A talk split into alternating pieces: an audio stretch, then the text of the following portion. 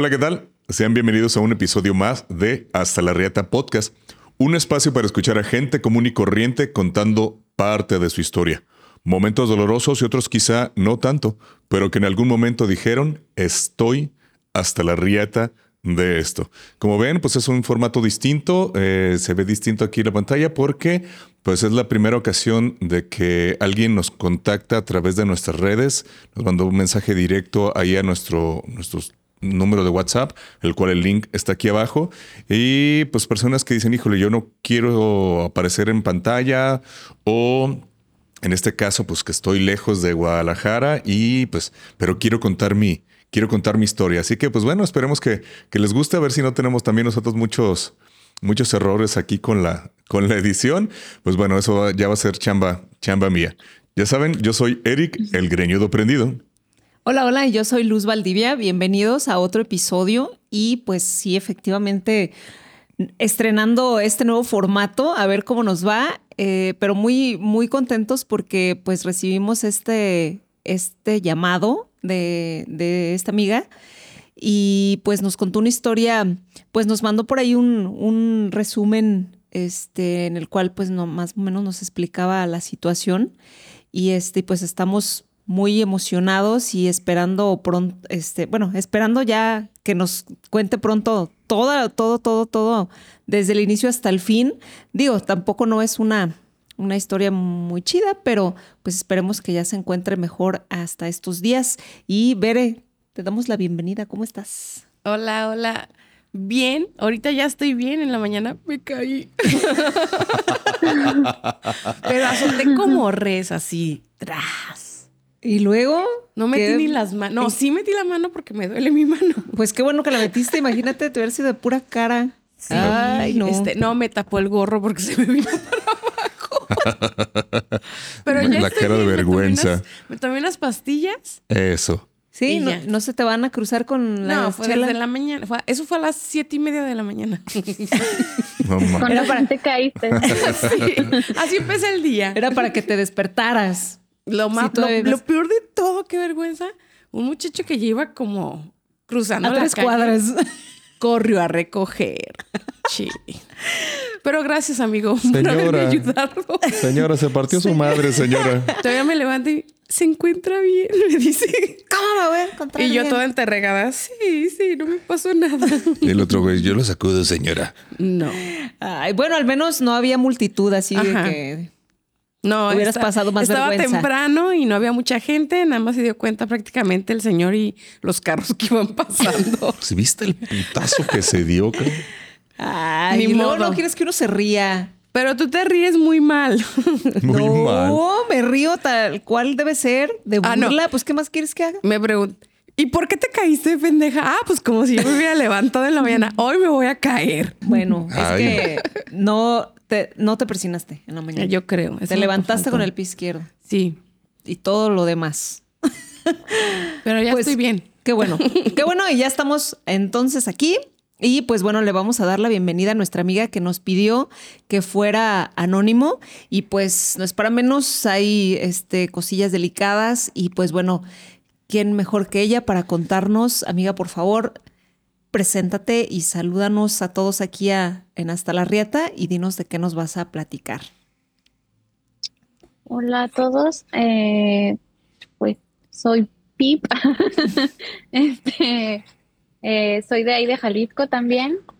Eh, actualmente resido en los Estados Unidos y les voy a contar básicamente mi desastre familiar y pues para ver qué podemos aprender de las cosas que me pasaron, tanto como papás o como hijos. Eh, pues básicamente eso. Ya, ¿qué quieres? ¿Que nos vayamos cronológicamente? ¿Nos vamos desde, desde muy atrás? ¿Cómo ves? Mm, sí. A ver, cuéntanos desde que, desde dónde sientes que necesitas contarnos. Mm, bueno, pues voy a contar básicamente el contexto de mi relación con mi círculo familiar. Este, tengo, tengo dos hermanos, yo soy la del medio, soy la única mujer. Em, mis papás son de un pueblo súper chiquito, de cabeza cerradita, muy machistas. A mi mamá la enseñaron a ser súper sumisa, eh, pase lo que pase. Eh, mi papá tiene un carácter muy fuerte, es una persona que explota muy rápido. Yo creo que más bien es como Hulk, que siempre está enojado. Es muy, este, muy agresivo. Mi, mi hermano mayor también es muy agresivo, nos llevamos solo por un año. Eh, con mi hermano menor nos llevamos creo que 11 años o algo así. Este, con él sí tengo una relación muy buena.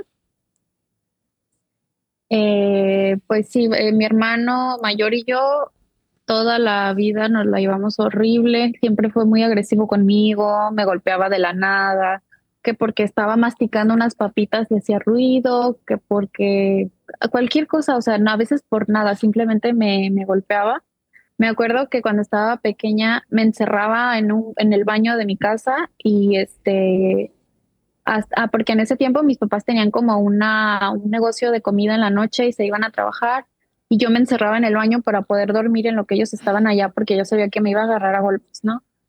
Y pues yo no sé si él sabía dónde golpearme o qué, ni siquiera me acuerdo bien, pero mis papás nunca se enteraron y yo tampoco nunca les dije porque siempre me decía que si les decía, pues me iba a terminar pues golpeando más. Te iba a ir peor. Oye, entonces no era como los golpes de juego, así como jugando de hermanos y luego al rato que se pone ah, un poquito más agresivo. O sea, eran con toda la intención de hacerte daño. Sí, sí, siempre fue así. O sea, nunca jugamos a, los golpes. O sea, él siempre quería golpearme de verdad. O sea, de la nada, sí. Tus papás no estaban. Ah, hoy se me ocurrió golpearte y voy y te pego. Así. Sí, así. Así era. Era muy. Muy agresivo. Era muy agresivo. Y también mis papás eran muy agresivos con él. O sea, mm. no lo justifico, pero sí lo entiendo. Pues. También debe tener su este, historia, ¿verdad? Sí, yo creo que sí. Eh, yo me acuerdo que hasta mayor, no sé, hasta la secundaria, a lo mejor un poco antes, todavía se hacía pipí en la cama. O sea, ya estaba muy grande y se hacía pipí en la cama y mi papá lo despertaba, o sea, como a las 3 de la mañana lo metía a la regadera y mojado lo pajeaba.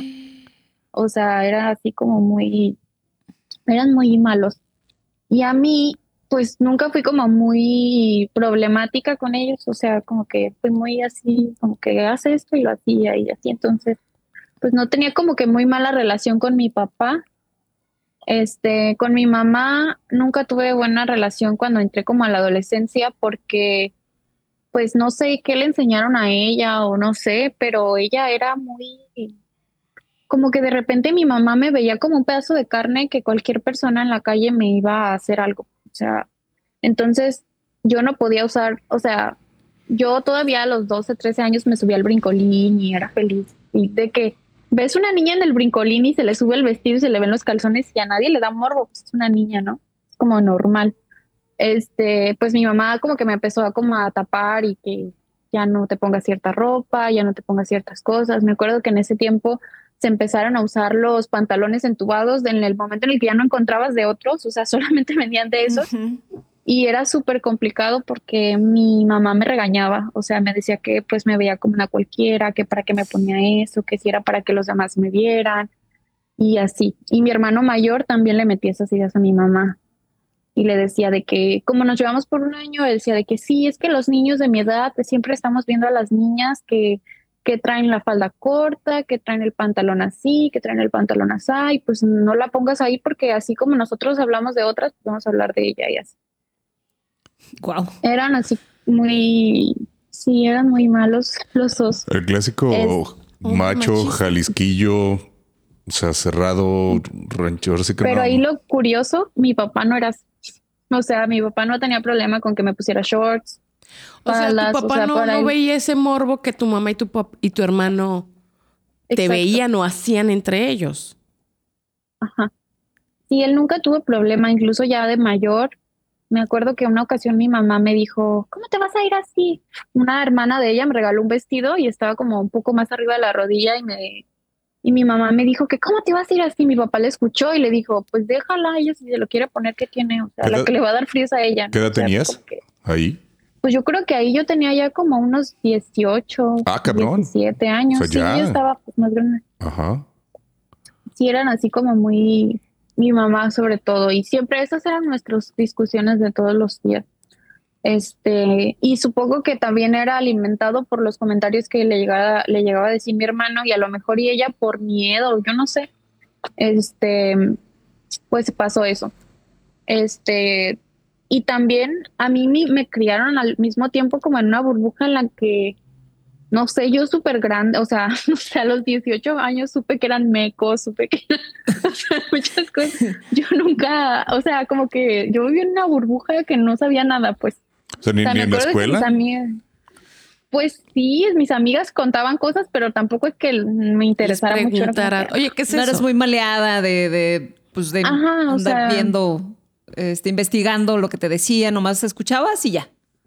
Ajá, era, como que típico que se empiezan a contar que su primer faja y que todo eso, ¿no? Y así. Y eso era como lo máximo que llegaba a escuchar, pero fue, era como muy, muy este, pues no sé, como que mis papás me, me decían, no, es que no escuches eso, es que y aunque ellos no estuvieran presentes, como que yo trataba de hacer eso que ellos querían. Oye, y, y, tus, bueno, ya a los 18 años no había galancillos que te rondaran, que también tú que este, te diera, que te gustaran. Que te gustaran, que ya estuvieras viendo a los chavos, o no pues tampoco tenías esa malicia todavía.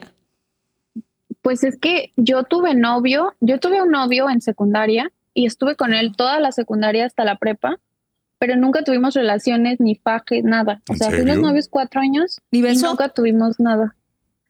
Pues no, besos sí, obviamente. Besos sí. bueno, es que estaban niños a lo mejor y pues no, nomás era como una compañía, pues yo, toda la quiero pensar. hasta la prepa no estaban tan niños. Pues no, y luego uno como, hombre. Un año de la prepa. Se te salen las palabras solas ahí. bueno, no, pero a lo mejor el muchachito también era Igual que ella, Sí, o sea, eso yo me refería que a lo mejor era novio, pero era más, más una compañía, pues a eso me... Y él nunca intentó, eh, te virreina, fíjate que... Ah, un fajecillo. o algo así. Todo. No, él, él, él, no él nunca intentó eso. Hasta ya después otros novios que tuve, pues sí, obviamente, pero hasta ese novio que duramos muchos años, no. Y yo me acuerdo que me insinuaban mis, mis amigas así como de que a poco no pasó, no sé qué. Y yo no les entendía porque estaba, de verdad estaba bien pendeja, yo no sé qué, no sé. o sea, porque es estar pendeja, porque pues tampoco es que viviera, no sé. o sea, era como que obvio, ¿no? Y yo les decía, no, pues es que no pasaba nada y tampoco nunca intentó nada. Pues no sé si porque él veía que no iba a pasar o porque pues está raro que nunca haya tenido ganas, la verdad no sé. Pues sí, o sea, digo, de un beso, pues un beso fuerte, de repente empieza como las manos se mueven solas. O sea, ya iban pues buscando, buscando otras cosas. Órale, pues bueno, o sea, dice secundaria y prepa con él. O sea que un más año o menos. de prepa. No, no, no, como un año de prepa. Ah, ok, ya, ok, ya. Oye, ¿y, tu, mamá sabía, tu hermano sabían, todos sabían que te, era tu novio? Ah, no. No, estuvo, eh, mi, mamá se enteró hasta que teníamos tres años, hasta que entré a la prepa. Este, ella ya, o sea, ella sí me regañaba porque sí le decía a mi hermano que yo, que ella tiene novio y así, porque pues era un chico de la secundaria y pues mi hermano estaba en la misma secundaria. Entonces decía, ay, me dijeron que anda con, un novio, no sé qué. Mi mamá, pues sí, me, acuerdo que me cacheteaba y así. Pero yo no le hacía caso, pues yo seguía con, sí. Por el novio. Pues, cachetearte por, novio? Fuerte. Oye, a lo mejor eh, el, que era tu novio no intentaba nada porque sabía quién era tu hermano y si también era bien agresivo, no me va a golpear. Pues sí, es cierto. Por ejemplo, tu hermano, tu hermano tú veías, bueno, obviamente te, te, tocaba recibir toda su violencia. ¿Él era violento también en, la escuela? O sea, también ser violento con que se peleara cada rato o algo así. ¿Tú supiste? Mm, sí, era muy problemático, pero como de que era contestón o que se salía de las clases quebraba vidrios en la escuela con el balón o así. Pero agresivo era como que en la casa llegaba, siempre llegaba y todavía hasta, hasta la fecha llega presumiendo que se peleó con no sé cuántos y que él ganó y que así. Ahorita todavía. Ahorita todavía. Y yo recuerdo que una ocasión, cuando yo ya le iba a decir a mi mamá, este chico que era mi novio, habló con él. Y este chico jugaba básquet y era mucho más alto que él. Y me acuerdo que ese día yo llegué, yo llegué primero a la casa y él llega después de mí y llegó llorando y me dijo que, que, su que mi novio lo había, que lo había amenazado y que le había hecho no sé qué cosas y así. Y a mí se me hizo raro porque pues, yo nunca lo vi como con esas actitudes a él, ¿no? Y yo como que dije, ay, pues quién sabe, ¿verdad? Ya, total, hablé con mi mamá, mi mamá me dejó, después le pregunté al chavo y me dijo, no, ni siquiera él me dijo nada, o sea, no nos amenazamos ni él a mí, ni yo a él, ni fue una conversación natural. Pero él después le dijo a mi mamá, ese, o sea, ese día que yo lo vi llorando, que le dijo a mi mamá que él lo había golpeado y que él me había defendido, que así, o sea, En dramas. horrible, horrible. Y también este, eso también me lo hizo después, más adelante. Pero bueno, voy a empezar con la historia de mis papás y ya Venga. ahorita Sí, conectamos porque la- eso te iba a decir, ya justo a los 18 fue cuando empezó todo, ¿verdad? Lo que Cuando empezó comentaste. todo. Sí, cuando salí de la prepa, mi papá ya no fue, por ejemplo, a mi, a mi acto académico. Este, ya no fue a lo de que, no sé, el último día que te llevan globos, cosas, ya no fue. Y pues para mí fue como normal. Mi papá para esto trabajaba en un pueblo que estaba como a 40 minutos de mi ciudad. Y este, y entonces mi, mi papá trabajaba en ese pueblo de lunes a viernes y como mis abuelos son de ese pueblo, nosotros íbamos los fines de semana. Entonces, este, pues nosotros íbamos, lo visitábamos y todo. Y pues para mí no era raro que no fuera a eventos porque pues él estaba trabajando. Pero por ejemplo, el de mi hermano mayor sí fue y casi siempre como que trataba de estar en fechas especiales, pero nos empezó como a descuidar. Eh, en una ocasión, mi mamá me dice que que mi que había encontrado, mis papás tienen un rancho como con frutas y como una tipo casita de campo. Entonces, eh, mi mamá me dijo que encontró unas copas, dos copas de vino en el lugar, en el rancho. Ese rancho es de mi abuelo, de mi abuelo paterno, o sea, no nomás vamos nosotros, sino que van también mis tíos y sus familias y eso. Entonces, me dijo mi mamá, encontré dos copas de vino ahí, entonces yo creo que tu papá está saliendo con alguien y la llevó a ese lugar. Y yo me acuerdo que yo pues la juzgué loca y le dije que cómo se atrevía pues a decir eso de mi papá y que él no era así, que él nos quería mucho, que era una tóxica y así. Entonces mi mamá como que se quedó ahí, este, y como que ya, como que ella siguió observando cosas, pero ya no nos decía. Hasta que de repente los hermanos de mi mamá, eh, que viven, en, les digo que viven en este lugar, Sí. empezaron a ver a mi papá en lugares públicos, de que en el Oxxo, que en la farmacia Guadalajara, que no sé, en el, no sé, en el súper, en así, como él haciendo su vida normal con ella, entre semana, que era cuando nosotros estábamos pues acá en mi ciudad. O sea, ya de Y plano con, lo- la, con la persona, con la persona con la que andaba, como si nada. como si nada. Y se encontraba pues a sus cuñados y él era como, ah, Y le normal. valía. le valía. Y entonces nosotros, pues como cada fin de semana íbamos, pues de repente mis tíos nos empezaron a decir a nosotros, que no, pues que fíjate que vimos a tu papá y que no sé qué. Le empezaron a decir a mi mamá.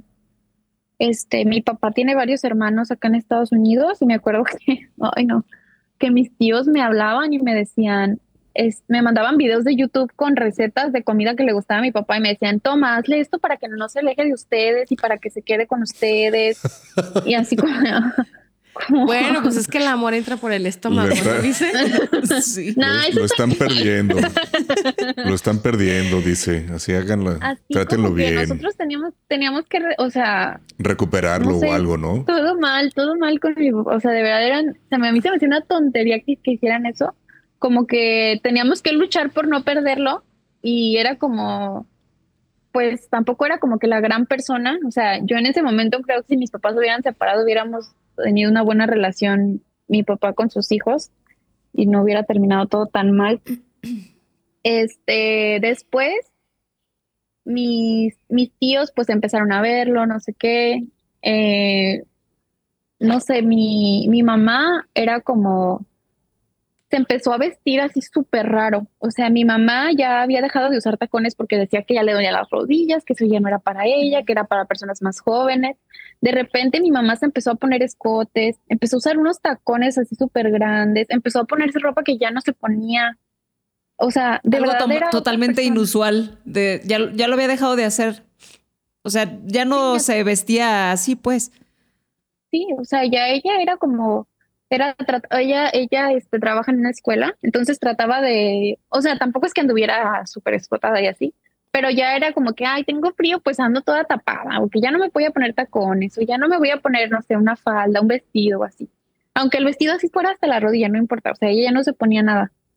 Este, se empezó a hacer como un poquito más recatada y de repente salió así algo que ni siquiera en sus mejores momentos era así. O sea, de verdad se, se vestía súper raro y yo, pues la verdad, me, a mí me daba mucha lástima verla así, o sea, porque pues aparte ella siempre como a las diez y media de la noche ya estaba así muerta, que ya no podía más, ya no podía estar despierta y de repente se quedaba despierta en la madrugada a platicar con mi papá, o sea, como entretenerlo, que no se le vaya a ir y hasta que se quede dormido y, y así. Este, de repente la empresa donde trabajaba mi papá tenía proyectos en mi ciudad, entonces sí estaba mi papá en casa, a veces estaba en el otro lugar y así se la pasaba. Este, mi papá trabajaba en una empresa de electricistas, entonces a veces hacían, no sé, una colonia en mi ciudad, otra en la otra ciudad y a veces en Guadalajara y a veces y así se iban. Entonces, este, pues sí, mi papá empezó a ser como súper cínico con ella. Este, de repente ya le contaba, le decía de que sí, estoy saliendo con alguien, ya no le negaba las cosas. Mi mamá lo empezó a aceptar, o sea, mi mamá empezó como a decir, ok, sí estás con ella, pero antes de que lo aceptara, pasaron así un buen de cosas. Mi papá se hizo alcohólico. Eh, a ver, déjenme recordar cómo todo eso. Pero a la par que estaban como que mi, mi familia le decía a mi mamá, este, ¿sabes qué? Vimos a, a, mi, a tu esposo en tal lugar, eh, todo eso. Mi mamá empezó a descuidar mucho a mi hermano menor, pero muchísimo. Y yo estaba entrando a la universidad. Entonces, los primeros dos años de la escuela, yo estaba muy este, entregada a la escuela. Este, yo tenía pues muy buenas calificaciones, estaba aprendiendo muchísimo, estaba como que sí, escogí la carrera correcta, no sé qué. Pero después yo dejé de ver la escuela como una prioridad, o sea, llegó a mi cabeza de que esto ya no es mi prioridad, o sea, yo ahorita me tengo que preocupar por mi hermano y la escuela la voy a sacar como pueda. O sea, y sí pensé en dejarla y volver para hacerlo bien, pero como reprobé dos materias, o sea, yo en mi vida he reprobado materias, reprobé dos materias, este, porque sin querer, pues me empezó a afectar. Y yo sé que como hijos no somos los protagonistas de la historia, porque al final a la que están engañando es a la mamá, pero también nos llevan entre las patas, porque no puedes como ver a tu mamá llorando y, y pasar y hacerte un chocomil y dejarla y decir, ay, ni modo. O sea, no puedes pasar desapercibido ver a tu mamá destruida. Saber a tu mamá que... ¿Y tu papá seguía en tu casa? O sea, él no se había ido. Nunca se fue. nunca se fue. Oh. No. Y para ese, para ese momento, ¿tú ya habías aceptado que sí, que sí estaba pasando eso? Porque habías comentado que, que estabas muy apegada a tu papá y que él, pues no le creías, o sea, no le creías todo lo que te decía tu mamá. ¿En qué punto fue cuando dijiste, no, si esto, pues sí es real y, y si es cierto y ahora sí está sufriendo mi mamá por esta situación? Pues creo que más bien no acepté de que, porque en cierto punto me puse con el contacto con la tipa esta, este, pero sin tener contacto con ella y sin verlo así como con alguien y así, más bien fue como el hecho de ver a mi mamá destruida. Este, y una vez llegó, una vez que mi mamá y él como que se pelearon o no sé qué tanto pasó, y le dijo a mi mamá que, y llegó él solo, y yo, llegó él y yo estaba en casa. Y me acuerdo que yo estaba lavando algo y llegó como donde está el lavadero y me dijo, este, mi hija, perdóname, denme otra oportunidad y no sé qué. Y yo, hasta ese punto, yo nunca le levanté la voz a él porque pues era muy agresivo, o sea, yo siempre le tuve muchísimo miedo. Y ese día estaba yo así como que me, me prendieron un cerillo y me acuerdo que le empecé a gritar y le lo aventé, le dije que me daba asco, que, que la verdad sí me daba mucho asco. Este, que sí, sabía, me acuerdo que le dije que, ah, porque me dijo que era un accidente, que había sido un accidente. Y yo le dije, te caíste y te cayó el pito en, adentro de la vieja. O sea, literalmente le dije eso. Como, como, siempre he dicho, o sea, o sea, un accidente es picarle un ojo, no cogértela, cabrón. O sea, o sea, eso fue como lo que yo le dije, pero le dije entre eso y muchas cosas más. Y se quedó callado y, así como que ya, como que tomó su distancia y esperó que llegara mi mamá. y ya siempre llegaba, mi mamá lloraba, lloraban juntos, se iban en la, en la camioneta, este, dejaban a mi hermano conmigo, regresaban y mi mamá llegaba con los ojos hinchados y ya llegaba a hacerle de cenar, a, la, a planchar, a comerle su ropita para que se vaya el siguiente a trabajar y como si nada. Este, yo no sé qué le decía, no sé. Así fue muy, muy feo. Eh, y una, yo empecé a trabajar. bueno, yo ya trabajaba, pero empecé a tener como más trabajos. Em, yo daba clases de programación en mi casa, así como a chavos que estaban como atrasados y así. Eh, también trabajaba en una joyería y trabajaba en un restaurante los fines de semana. Yo para este punto dejé de ir a casa de, de mis abuelos, ya no iba el fin de semana este, a este, este pueblo donde parte mi papá pues estaba con la señora, eh, que todos mis tíos me decían cosas, entonces yo me quedaba eh, y me quedaba a trabajar. Para esto, mi hermano mayor también se quedaba. Pero mi hermano, en ese momento, como había casa sola, pues él solo quería llevar mujeres y echárselas en mi casa.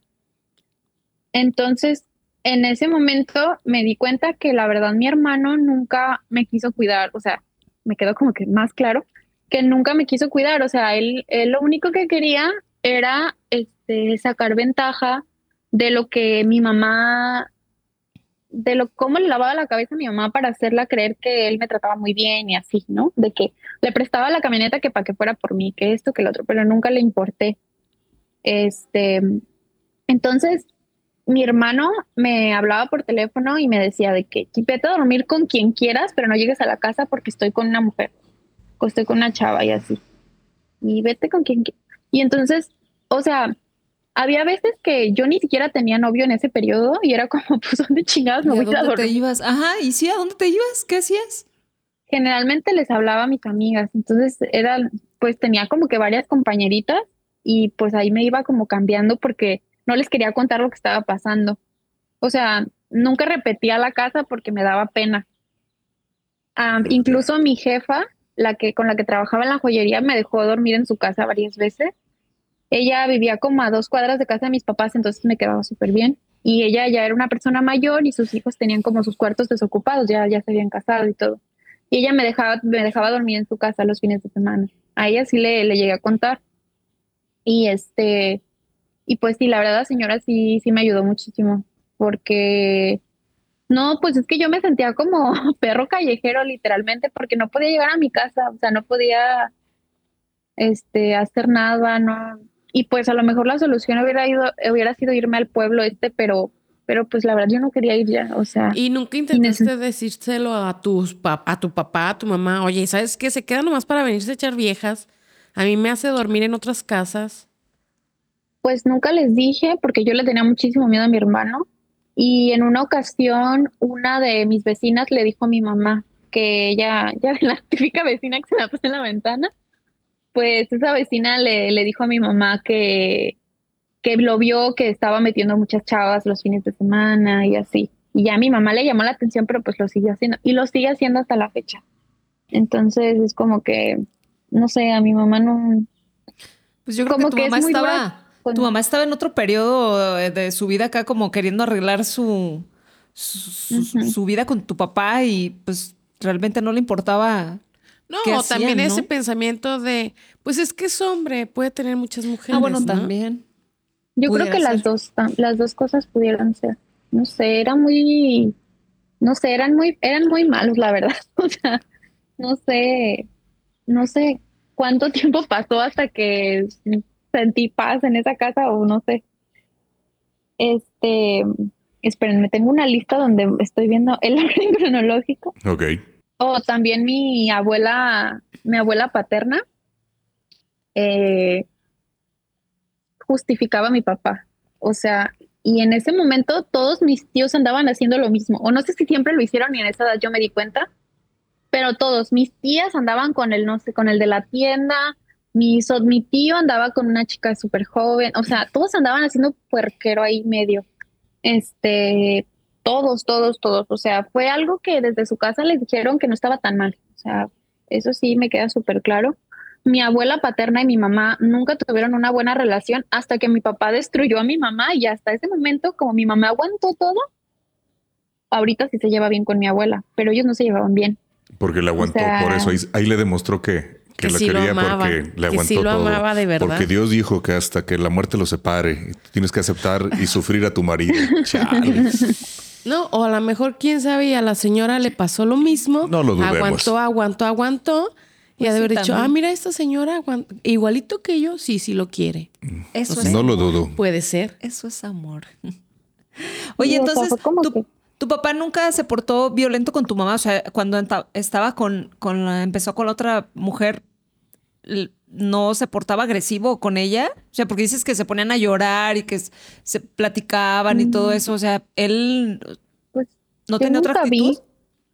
Yo nomás una vez vi, ya casi al final, que mi papá la aventaba, así como que la aventaba, pero en ese momento estaban construyendo el segundo piso de mi casa y se subían al segundo piso a pelearse. Entonces yo nunca vi que a lo mejor sí le dio un golpe y yo no lo vi.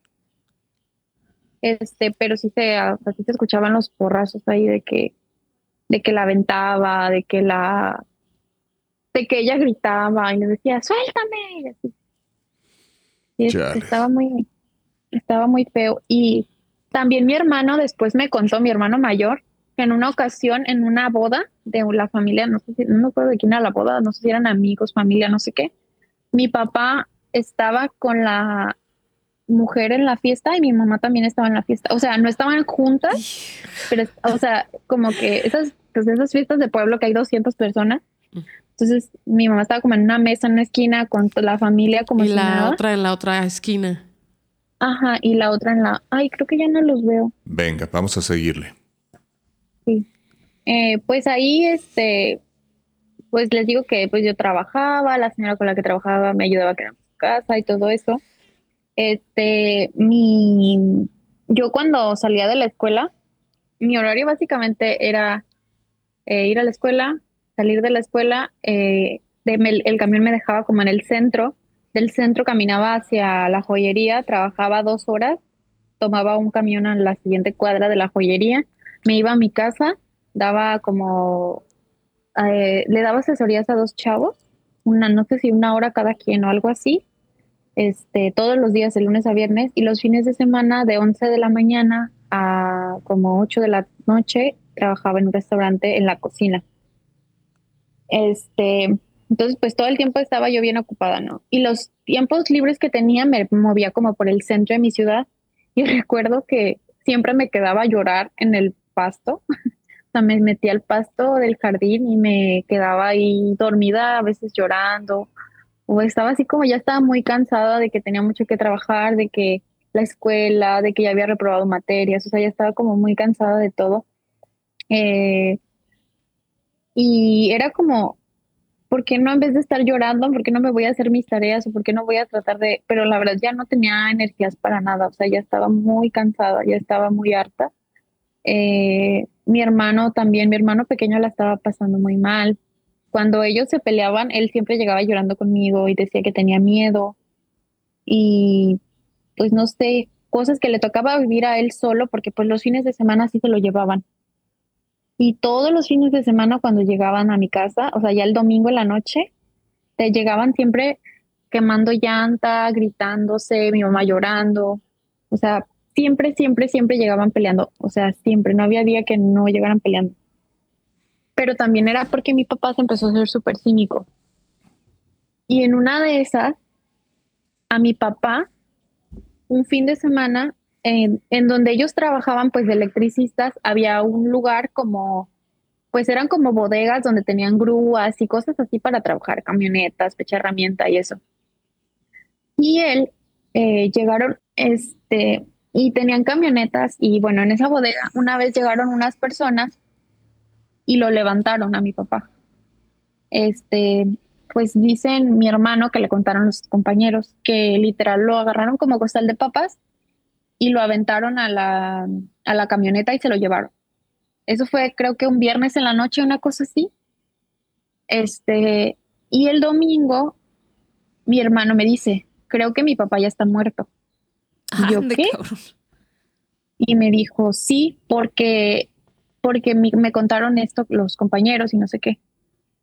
Y yo como que, la verdad, sinceramente no me importó mucho. O sea, fue como, o sea, por dentro sí fue como que bueno, o sea, porque ya de verdad, o sea, yo ya estaba muy cansada de ver a mi mamá mal, de ver a mi, a mi hermano menor mal. El grande, la verdad, no sé si se lo guardó o no sé cómo lo vivió él, pero yo no lo tengo presente en muchas cosas, o sea, como que siento que no estaba o no sé. Este, total que pasó como otro día, no sé si el lunes o martes, eh, llegaron con mi papá, le hablaron a mi mamá del seguro del, del- de un IMSS que está ahí en el pueblo y le dijeron de que no, pues aquí está su esposo, este, tuvo un accidente, no sé qué, puede venir a recogerlo, ¿no? Entonces mi, mi mamá, pues en chinga, ya estábamos nosotros en mi ciudad, entonces estaba en el pueblo este de donde vivían mis abuelos. Entonces mi mamá pues se va por él, llegan a la casa y estaba desmadradísimo. O sea, tenía marcas de que lo habían amarrado.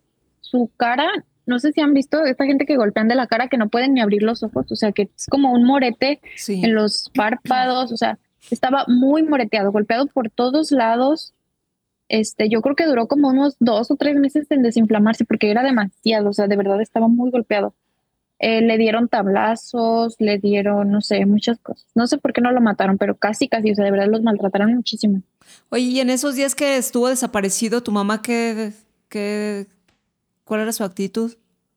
Pues normal, porque como mi papá ya de repente en ese tiempo se le iba, o sea, como que nunca se dejaron, pero ya se iba. O sea, ella como que ya decía, ay, se va a ir con la mujer y va a regresar y me va a volver a hablar. O sea, O sea, Pero ya iba. era algo Ella normal. ¿Se iba dos, tres días o qué? a veces se iba como una semana, como una semana o dos no sabíamos de él, pero pues mi mamá todas las dos semanas le lloraba y ya sabía que el día que, y el día que llegaba para ella era como lo máximo, ay, sí, ya está aquí y así.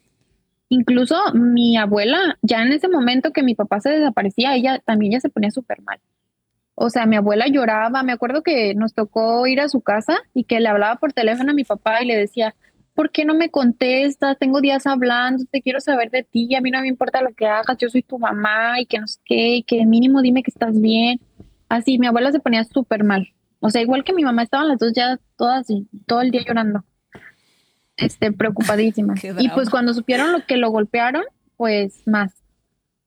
Creo que ahí sí nunca entendí bien, pero creo que la señora con la que salía, como que su esposo, no sé si era chaca, o sea, de que andaba ¿El como esposo en de, cosas ¿el esposo de quién? De la señora. Ah, la señora, la señora era casada también. Ok. Oye, y luego comentaste que era muchos años mayor que tu papá, ¿verdad? Ah, sí, la señora era mucho mayor que él y era una señora súper tuneadísima. O sea, yo cuando la vi, o sea, fue como que dije, esta señora, o sea, la señora no era como fea, pues, porque Buchona, pues, ya se había hecho muchísimos, buchona. Qué buchona. se había hecho muchos arreglitos, pues. O sea, sí, era como una buchona, sí, literalmente era como que labios gruesos, la Ay. piel súper estirada, así, Ey, unas chichotas, o sea, muy voluptuosa la señora. Ajá. Por eso tu mamá Sí. se empezó a, a vestir más provocativa. Sí, yo creo que mi mamá a lo mejor en algún momento llegó a ver una foto, o supo, no o sé, verla. a lo mejor la llegó a ver. Yo, no- yo hasta ese punto Pues no- le no- no platicaban, pues si la paseaba por todos lados. Y eso sí, ya. y eso hay, yo creo. Y era así hasta Arréglate, rubia la señora, arréglate o sea. para que no Rubia natural. Ay, no, claro que no. Oh, pues por eso tu mamá pero- empezó a arreglarse más. Entaconarse. Pues sí, entaconarse. Sí, y este. Entonces y pues el bueno, ellos, marido de la de la Ah. señora mandó golpear a tu papá. a lo que entendí, eso fue lo que pasó porque, pues, ¿por qué más lo golpearían? O sea, fue como, Y después de ahí Y- la dejó. No. no. Usted no, No. entiende, ¿verdad? No, después de eso, mi mamá, ahí fue cuando ya ella cayó así, si ya había caído bajo, cayó todavía más bajo. ¿La luz está muy baja o...? Sí, se bajó. Sí, se bajó. En este punto, mi mamá, cuando lo golpean y así, efectivamente de su trabajo lo, lo despiden porque, pues por lo que pasó, de que lo llegaron, lo levantaron ahí. O sea, tra- su trabajo, pues tampoco querían problemas, ¿no? Le dieron como que su finiquito y que, que te vaya bien. Este, y mi mamá le dijo a él de que, ¿sabes qué? Ya no busques trabajo, o sea, ya no trabajes, yo te voy a mantener. mantengo. Ay, cabrón. Yo te mantengo porque yo ya no quiero que salgas y que te metas en problemas y que para mi mamá fue, no quiero que salgas porque no quiero que veas a esa mujer. Ah. Exacto. Aquí te voy a tener día y Aquí noche. te voy a tener. Yo no te va a faltar nada, pero aquí vas a estar. Sí. Sí. Entonces él se quedó en la casa. Ah, sí se quedó. Se quedó, sí se quedó, no buscó trabajo. Estuvo ahí yo, no sé si, yo creo que unos seis meses, ocho meses, así fue mucho tiempo. Este, duró, sí, duró muchísimo tiempo ahí en la casa. Y Pero al de plano no yo salía como- para nada. No, no salía, no hacía de comer, no, hacía- no se hacía cargo de la casa. No o sea, no era de que ya me nada. quedé en la casa, me hago cargo de la No, no hacía nada. Mi mamá Ya llegaba de y chambear tú también. A Mira, gusto. yo a gusto, oye, jugando videojuegos. Yo al menos yo hago la tarea con mis hijos. Ya, no manches, la, la ha de haber tenido tu papá de oro, no manches. Para todo eso. sí. Y otra cosa que le pidió fue que ya no tuviera teléfono. Ok. O sea, le quitó el, el celular. Ah, no, no, espérenme. No, lo del teléfono fue un poquito después. Sí, fue como, no sé, como un mes o dos después. Porque recuerdo que una de esas yo eh, estaba tomando el camión para, no sé, creo que iba a ir a trabajar o no me acuerdo. Eh, y yendo hacia la parada del camión había una tienda de abarrotes y había como unos pinos ahí. Entonces yo iba caminando eh, por un, o sea, el pino estaba como aquí y yo estaba como acá y mi papá estaba atrás del pino. Con la mujer. Entonces yo escuché que dice, ay, mi amor, no sé qué, la voz de mi papá. Ah, hablando yo por dije- teléfono. Dije, mi mamá acaba de salir de la casa. O sea, ¿cómo? Es como que mi mamá estaba en la casa, no es mi mamá con la que está hablando. Entonces volteo y está él en el teléfono hablando con la tipa. Y él no te "Mi había visto amor", y que tampoco. No, entonces ya me ve y así como bien pendejísimo. O sea, estábamos como a menos de un metro y nomás dice, ay, aquí está, y ya mi nombre, ¿no? O sea, ay, aquí está mi hija.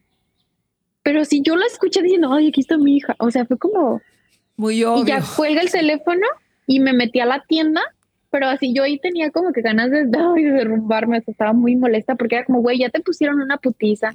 Mi mamá, mi mamá sabe de qué está disfrazada, te sacó de trabajar, o sea, de verdad, ¿qué más quieres? ¿Qué más quieres? Me acuerdo que me metí, al- me metí a la tienda, agarré una Coca-Cola y se me cayó. Entonces él entra y me dice, mi hija, ¿ya te vas a trabajar? O sea, él como si nada. Me dice, mi hija, ¿ya te vas a trabajar? Y yo le digo, le digo, ay, ya cállate. Y me salí. Y el señor de la tienda me dice, oye, ¿no vas a pagar tu refresco? Y le dije, ah, que él se la pague. Y ya yo me fui. Y ahí fue como que otra Papá, vez yo dije, no traigo manches". dinero. No me han dado, no me han dado. Sí, de hecho, una de las razones por la que él estaba con la tipa pues, era porque le sacaba dinero. Pero ¿para la qué? tipa? No sé. Ajá. O sea, Pero no sé porque no hizo nada con el dinero. O sea, no, no es que tuviera necesidad de hacer algo en mi casa. Sí, sí, sí. O sea, mi mamá él, él le siempre dinero a la señora. ajá, ajá. Y tampoco es como que, digo, no somos ricos, pero tampoco es que mi mamá, o sea, mi mamá ganaba mucho más que él. Teníamos una casa, tenemos casa propia, cada uno tenía su propio carro. O sea, no es como que, o sea, las grandes lujos, pero tampoco estábamos mal.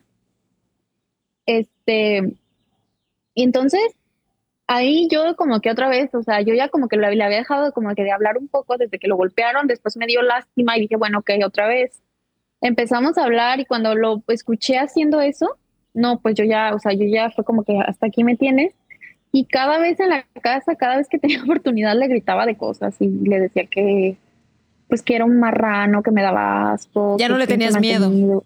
No, ya Ni no. o sea, respeto. sí, sí le tenía, sí le tenía miedo, pero ya no me importaba. O sea, ya era como, como que si me quería golpear, pues ya no me importaba. Y al principio tenía vergüenza. O sea, al principio como que yo le decía cosas y como que le daba pena y se quedaba callado.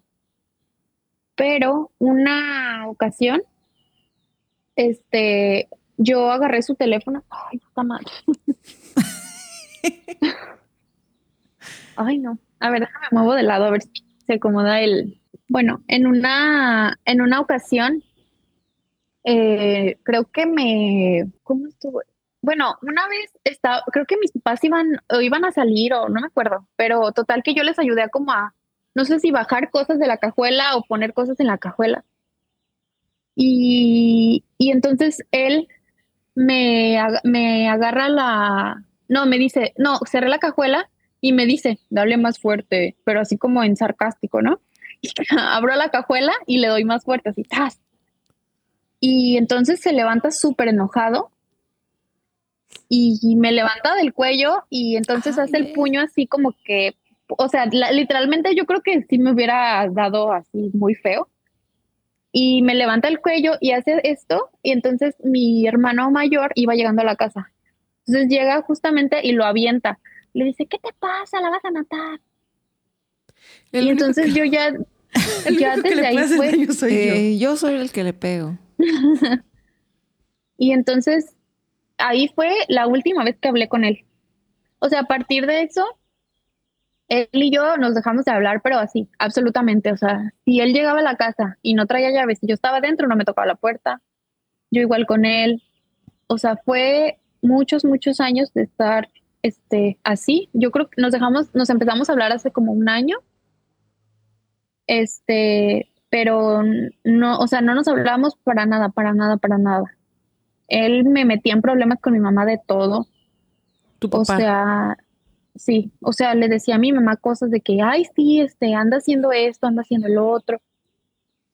Este, no sé, como de que yo andaba con muchachos y de que yo andaba para allá y para acá y que no sé qué. Que a lo mejor sí es cierto, pero el que él no es nadie para andarme diciendo. Pues sí, chingados. Oye, ahí en, en el mensaje que mandaste habías comentado que que había ocurrido una situación en la que hasta se amenazaron con, con chocar la camioneta en, en si se dejaban, pero ahí no, no entendí.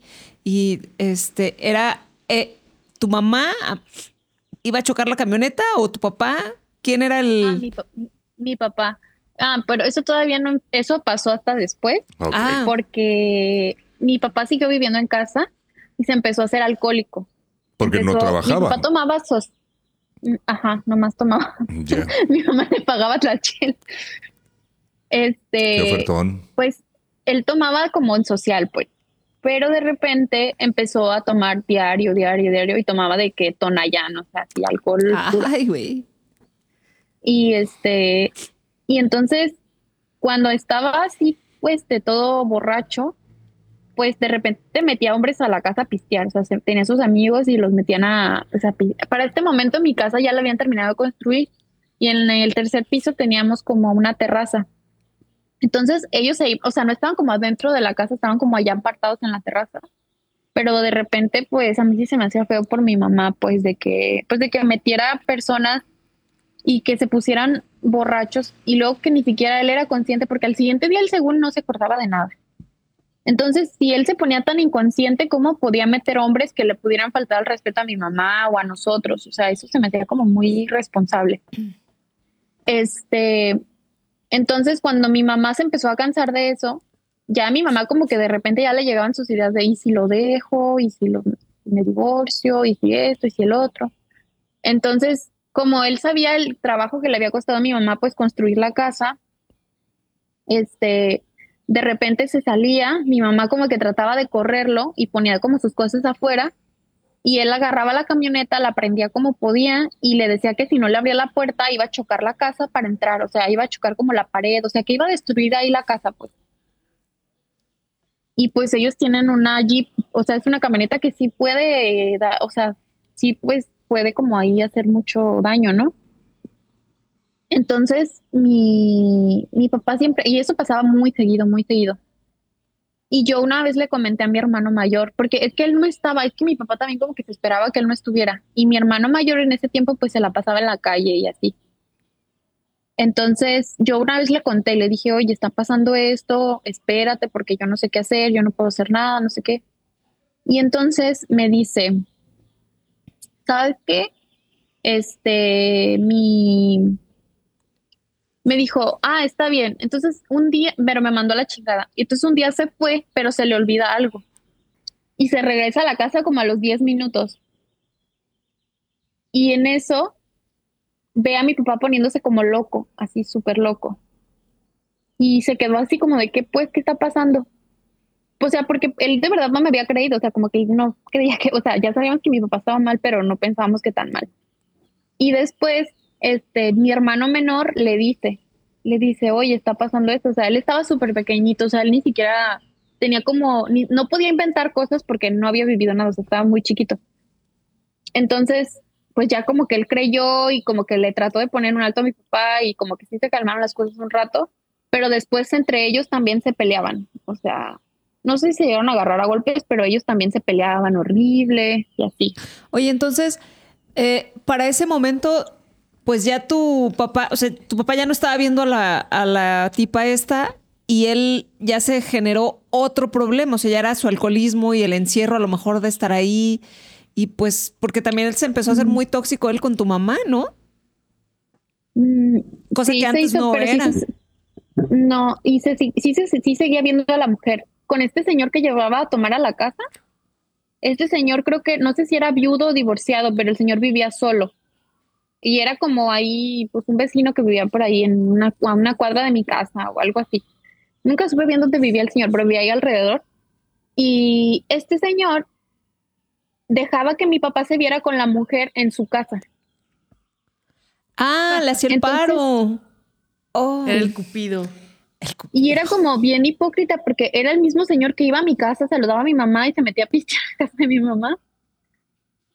Y eso nos enteramos porque la señora de la tienda, de ahí de la casa, la de toda la tiendita de toda la vida, su- mandaba a su hija a decirle a mi mamá, le decía, señora, su esposo está en tal casa, está en la casa de este vecino, está en tal casa con su, con la, con la tipa esta con la que anda, ¿no?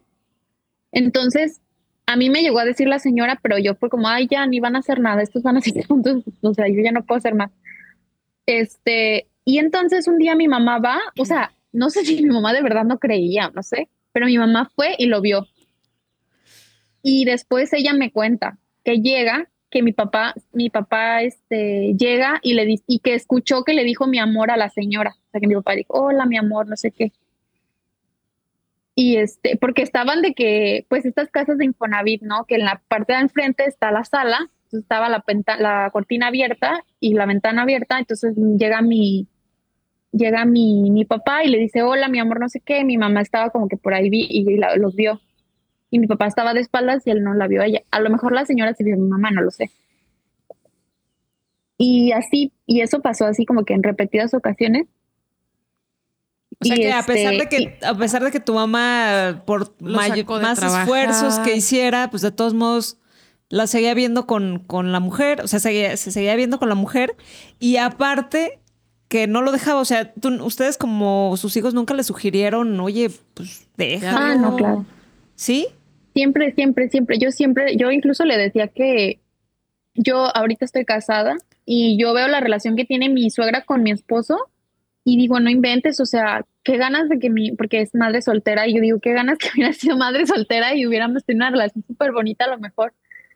Este, y yo sí le llegué a decir de que, de que, ay, ma, ¿por qué no, por qué no eres mamá soltera? O sea, con, con mi hermano pequeño, o sea, ya, ya este, nosotros ya de algún modo, o sea, ya no importa, ¿no? Eh, y él también va a estar feliz porque va a tener a sus dos papás y los va a ver pues mejor que juntos y que les tiene miedo y que se la pasa súper mal y así.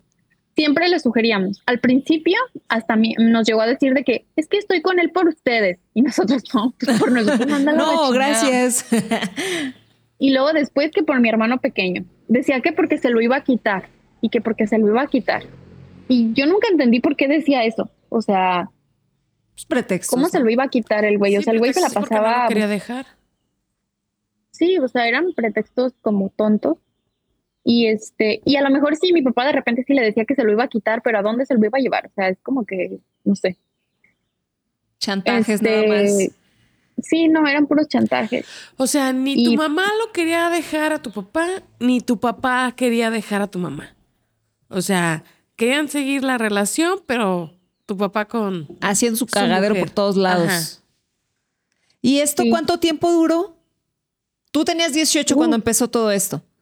Yo creo que, yo creo que como unos ay, pues salí yo de la universidad. ¿Unos Pues yo creo que sí, 22? unos cuatro, unos cuatro años. Ajá. Y Unos cuatro años.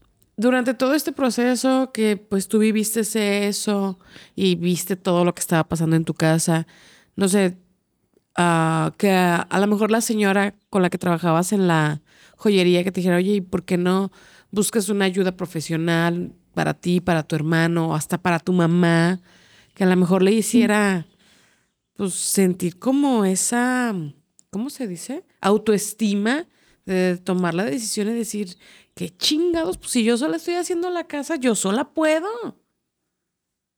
Sí, pues es que mi mamá, es que más bien, es que mi mamá no se dejaba, o sea, ella no quería. Yo, incluso yo era súper persinada y religiosa en ese momento, pero yo ya desde ahí yo me hice súper atea, o sea, yo de verdad ahorita ni a balazos creo en eso, pero yo era, este, yo veía a mi mamá pidiéndole a Dios que, lo, que le dejara a su marido, que no se lo Bueno, llevara, no, o sea, no esa clase de ayuda. así, o sea, se, se ponía como loca, me acuerdo que no. cantaba oraciones, lloraba, así como, ay, súper raro, como de estas iglesias cristianas que quieren exorcizar a alguien y que hacen así, así cuenta que así era mi mamá. Y yo desde ahí dije, así como que hasta, ay, no, me da, no pero, sé, no me gustan esas pero cosas. Dios le hizo caso, se los dejó. Sí, le- sí la escuchó después de todo. Se lo dejó. Ah, ya me spoilearon el final, el final.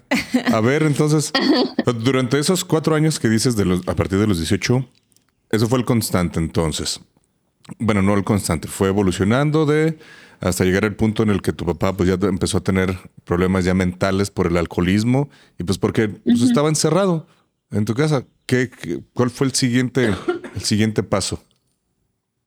Pues ah, pasó algo que mis papás un día se estaban peleando y les digo que se empujaban y no sé qué tanto. Y un día yo le hablo a la policía porque a mí me empezó a dar miedo que sí de verdad pasara algo. Porque ese día mi hermano llegó súper asustado, más de lo normal, y se escuchaban los, o sea, que la aventaba súper feo. Yo le hablé a la policía y la policía nunca llegó. Afortunadamente no pasó a mayores, terminaron bajando y como si nada el siguiente día y así. Y yo me acuerdo que como a los dos días yo como que agarré valor y le dije a mi mamá, ma, yo hablé a la policía porque pues la verdad sí me asusté mucho, tenía miedo que pasara algo y yo la verdad, aunque yo quisiera, yo no le puedo, o sea, yo no, yo me llegué a meter muchas veces entre ellos. O sea, a mí ya la verdad no me importaba que me agarraran a golpes, o sea, yo ya nomás era como, no quiero que le hagas daño a mi mamá. Este, entonces mi, mi mamá me regañó. Me dijo que, que todos los vecinos iban a enterar de cómo era mi papá, que por qué le había hecho eso, que no me ponía en su lugar y así. Me empezaron a decir un montón de cosas. Estaba mi hermano mayor y mi hermano mayor también me empezó a reclamar que porque que yo estaba haciendo un problema muy grande cuando no había un problema tan grande, que ahí no estaba pasando nada, que era una discusión normal, que así. O sea, todo, todo, todo, todo mal. Y yo, de verdad que ese día sí dije, no manches, o sea, ¿en qué familia estoy? O sea, yo no los entiendo, porque yo no puedo pensar igual que ellos, porque no, porque no los entiendo, o sea, yo soy la que está mal aquí, o, o quién está mal aquí, o de qué chingado se trata todo esto. Y era sin salida porque yo, en- o sea, yo llegué a pensar, me salgo de mi casa, me voy yo sola. Este, los hermanos de mi mamá también la apoyaban muchísimo y pues le decían de que, este, te ayudamos con el dinero, si ocupas ahorita en lo que te acomodas y por los gastos de los tres, no sé qué, y nada. Este, y yo pues empecé a trabajar mucho porque yo decía, bueno, pues a lo mejor y puedo rentar algo, irme yo sola y así. Pero ya después empecé a ver a mi hermano menor y yo dije, es que yo no me puedo salir de aquí. O sea, yo tengo que ser al costal de papas de mi hermano o mínimo hacer algo por él cuando mi mamá lo descuida, porque había veces que mi mamá, este, por ejemplo, no sé, era un lunes en la tarde y se empezaban a pelear. Y luego le mi papá en el teléfono con la mujer y mi mamá enfrente de él. Y luego le decía, este, no sé, oye, ¿me acompañas a mi mamá? Oye, ¿me acompañas a, no sé, a tal mandado mañana? Eh, y ya mamá, no, porque voy a trabajar. Y le oía, ay, ¿tú me puedes acompañar? Así, o sea, un cinismo extraordinario. Nosotros ahí, o sea, de verdad. Y en una ocasión, mi mamá, me acuerdo que se mete a mi cuarto y me dice, toma, te doy 500 pesos para que mañana lleves a tu hermano a la escuela antes de irte tú a la escuela. Y este, porque yo tengo que irme con tu papá porque si no se va a ir con la mujer esta. Así. Qué paciencia y yo estaba de andarlo cuidando. yo, yo de verdad en mi cabeza era como, o sea, esto es real, o sea. Oye, pero tu mamá era maestra, ¿cómo, cómo, cómo cuidaba todo el tiempo a tu papá para que no viera a la mujer? ¿Qué hacía? No, mi, mi mamá es secretaria en una escuela. Ah, ok, secretaria. Es, es secretaria, pero pues es que ella en su trabajo es como que tiene que hacer ciertas cosas y se puede salir y luego ah, regresar y así. Y como tiene mi hermano pequeño, el, su jefe la le daba muchos permisos de que las juntas, de que ir por él y así. O sea, como que en ese sentido no tenía como muchos problemas. Creo que su jefe también era como que, bueno, creo que su jefe era como papá soltero, entonces él como que entendía ciertas cosas. Ah, ok. Entonces, pues sí, ella como que tenía la tarjeta esta de que por mi hermano, pero pues la verdad lo hacía por mi papá. Entonces, o sea, pasaba muchas veces esto. Entonces yo empecé a llegar súper tarde a la escuela y de verdad todos los maestros me empezaron a odiar, así, o sea, me, porque era como que la típica que llegaba tarde, que llegaba súper cansada, que, o sea, parecía que me había puesto una peda antes. Y los maestros, o sea, yo empecé a tener muchísimos problemas. Le digo que reprobé dos materias, me tuve que cambiar de salón. Una maestra me dijo que era una persona súper problemática. O sea, fue terrible, terrible, terrible. Este, y no sé, yo al, al final decidí terminar la carrera porque dije, y me costó mucho adaptarme, cambiarme de salón, encontrar equipos para los trabajos. Dije, si me salgo y vuelvo a entrar menos, o sea, va a ser muchísimo más difícil. Entonces dije, no, ya, de una vez hago lo que pueda, agarro el título como pueda y ya está.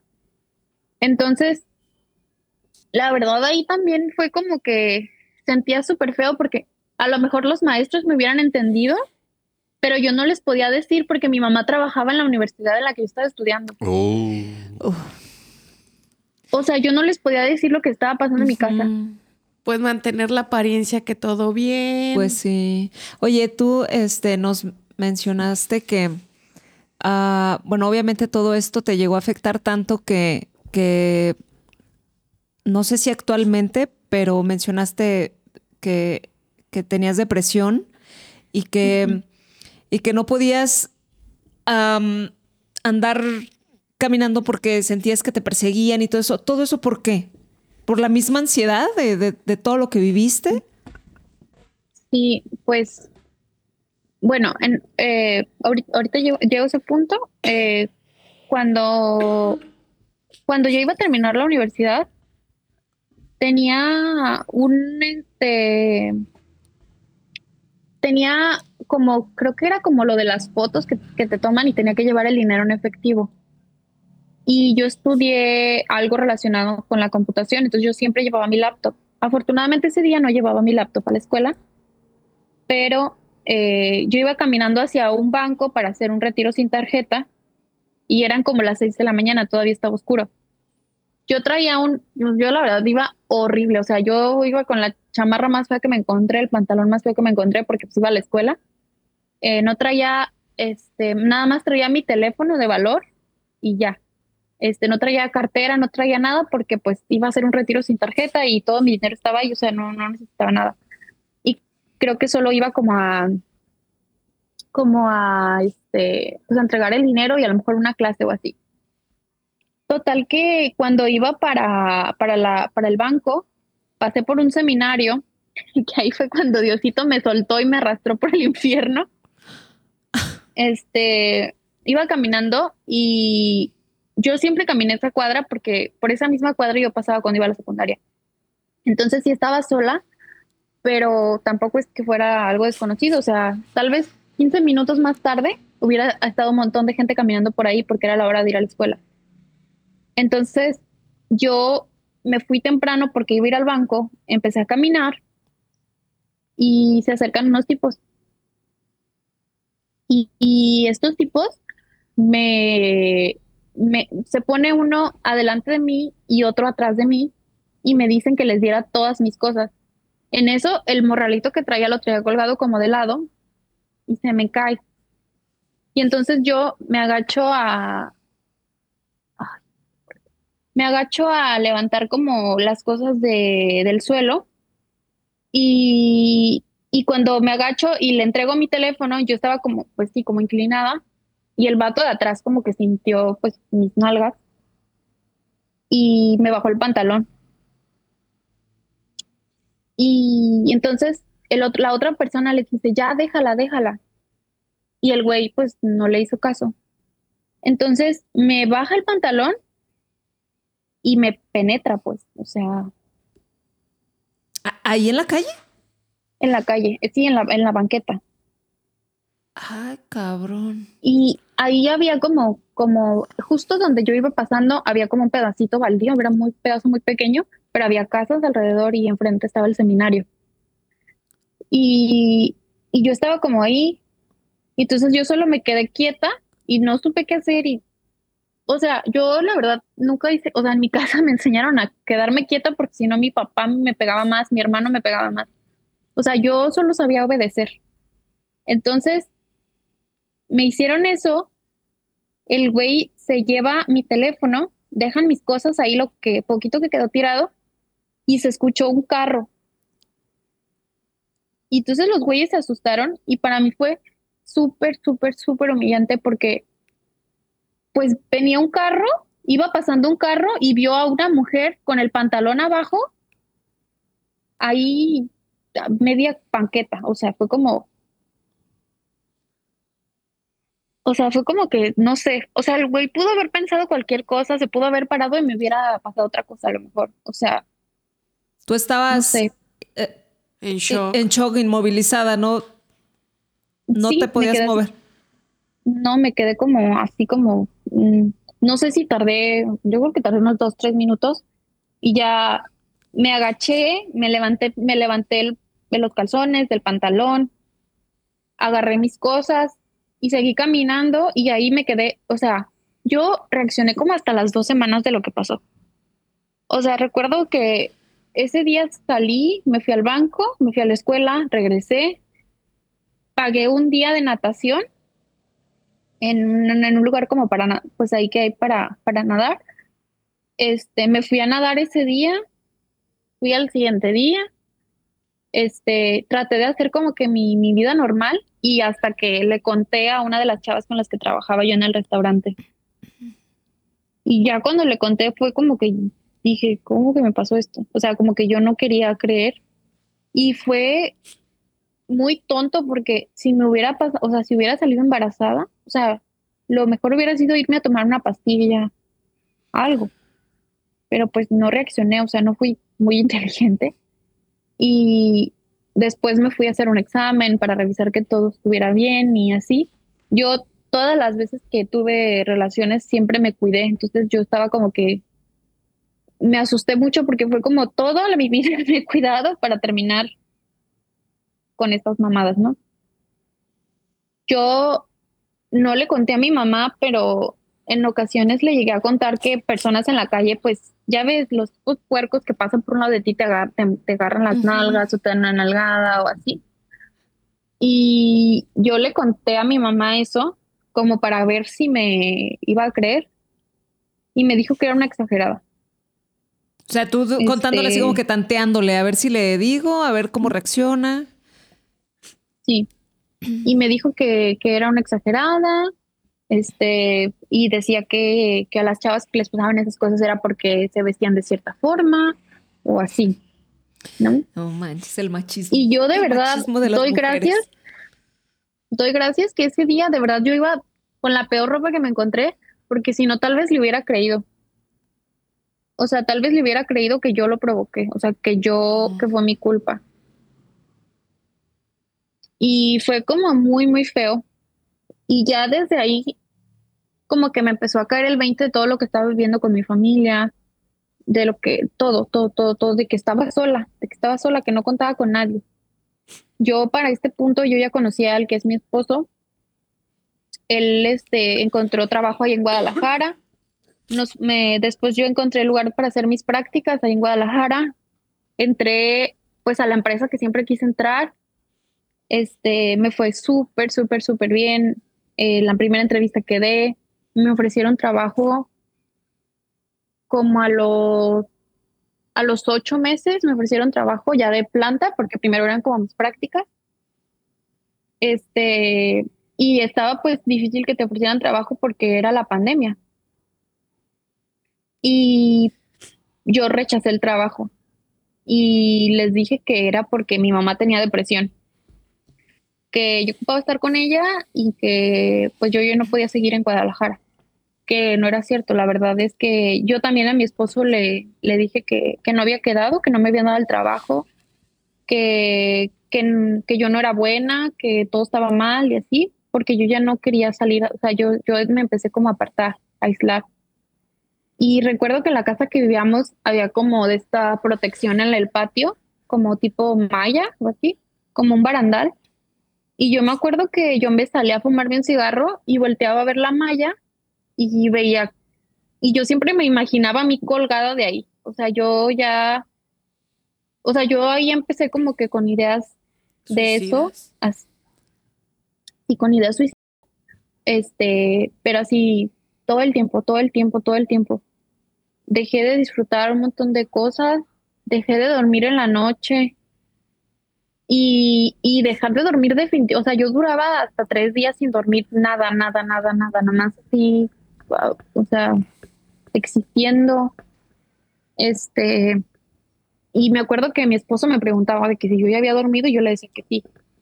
O le decía, este, no, pero me puse a hacer no sé qué y, este, y ahorita me duermo en la tarde y así. Él me empezó a mantener y así yo dejé de trabajar.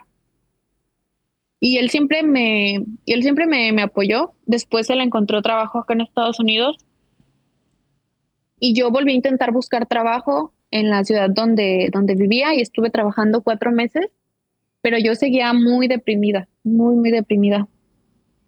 Este, estuve ahí y cuando nos vinimos para acá, para Estados Unidos, yo me empecé a deprimir todavía más y me empezaron a dar como, como que me empezaba a dar miedo estar sola. Yo escuchaba ruidos, de repente hay cosas que no recuerdo, pero mi esposo llegaba a la casa y me encontraba abajo de la mesa o me encontraba abajo del escritorio yo hecha bola o en el closet. Pero hasta no le habías dicho todavía. ¿A él no le habías contado o sí ya sabía? No, solamente le decía que me sentía triste, pero tampoco como nada tan extremo. ¿Y cuando te encontraba ahí abajo de la mesa y eso qué le decías? Pues me decía que qué tenía y le decía, ay, no sé, estaba limpiando. O ay, no, pues. ¿Y si te este, creía? Nada. Sí, es que no estaba, no me encontraba llorando ni nada. Solo era como, ah, pues no sé, o sea, tal vez se le hacía raro. Es que también él tiene déficit de atención. Entonces, es como le dices que no pasa nada y para él está bien. O sea, ah, es como así.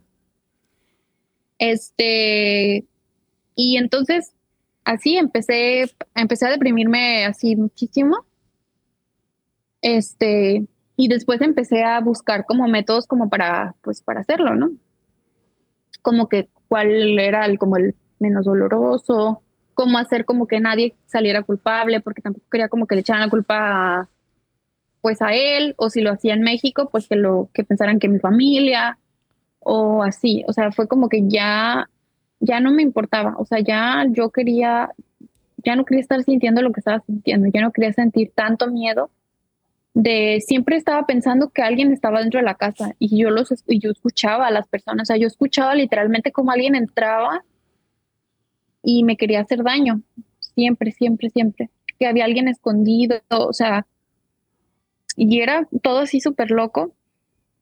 En una ocasión, este, estaba cocinando, estaba sola y de repente escuché un ruido y en la entrada de la casa hay como un como un cuartito donde se guardan los trapeadores y eso. Y yo estaba segura que había alguien ahí. Y yo traía un cuchillo porque estaba cocinando. Y me acuerdo que quise caminar porque yo estaba como que cansada. Yo decía, ya voy a matar a este güey que me está persiguiendo. O sea, yo ahorita lo escucho y se me hace una tontería, pero en ese momento para mí era real. O sea, para mí 100% Lo escuchabas, lo que- escuchabas. Sí, o sea, yo estaba súper segura que había alguien ahí. Y de repente empecé a caminar, me congelé de miedo y me hice pipí. O sea, me hice pipí en la ropa de tanto miedo que tenía.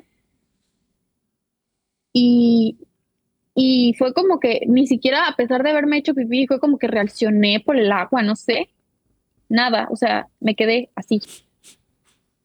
Este, mi perrita empezó a ladrar porque yo estaba como que muy nerviosa y como que ella también se empezó a poner nerviosa y empezó a ladrar hacia, hacia la puerta. Este, no sé, pues no sé, pasaron unos minutos, me calmé, se me fue eso de la cabeza y me fui y me cambié y me volví a la cocina como si nada. O sea, de verdad yo estaba súper loca, o sea, de verdad hacía cosas sin sentido, o sea, sin sentido. Este, siempre estaba pensando que mi esposo iba a tener un accidente, o sea, cuando salía a trabajar, que en la carretera iba a tener un accidente y que yo me iba a quedar sola, y ya no lo iba a tener y que toda su familia, o sea, yo siempre estaba pensando como cosas terribles que iban a pasar. Y, y entonces, de ahí, empecé a tener problemas de salud.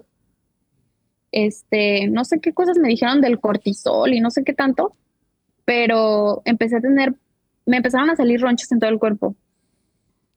Y se iban y volvían y se iban y volvían. Empecé como a sangrar para ir al baño, tenía muchos problemas intestinales. Me empezaron a salir un montón de granos en la frente. Seguía días sin dormir, o sea, todo mal. Y en ese momento mi esposo le dijo, ¿sabes qué? Tenemos que irnos a México porque yo ya no puedo, o sea, yo necesito como que estar con mis amigas, como con mi círculo seguro, porque yo ya estoy muy mal. Y él me dijo que estaba bien. Y nos, él pues tiene como la posibilidad de trabajar como home office. Entonces nos fuimos a México y nos quedamos cuatro meses allá. Y en ese tiempo yo eh, dormir en mi casa me la pasaba llorando, o sea, yo me sentía súper mal. Los únicos que me hacían sentir un poquito mejor era mi hermano menor, que iba y se metía a mi cama y se dormía conmigo, iba y me platicaba cómo le fue en la escuela, mi sobrino, o sea, siempre como que ellos eran los que me, me levantaban un poquito el ánimo, pero yo siempre seguía con las ideas de, pues, de acabar con mi vida, o sea, yo ya no quería y yo trataba como de hablar con mi mamá de todo lo que había pasado. Para esto ellos ya, en el tiempo que me fui, ellos y- dijeron como si nada. Como habían Este- seguido todos los, todo el tiempo pasado. Ajá, pero hasta ese punto, o sea, ya en ese momento ellos, mi papá ya se había dejado con la tipa esta. Este, cuando yo hoy me vine para acá, para Estados Unidos, mi papá ya se había dejado con la señora. Pero eso pasó cuando yo ya no vivía con ellos. Entonces, pues a mí me daba mucha, mucho miedo como la dinámica de estar ahí en casa, pues.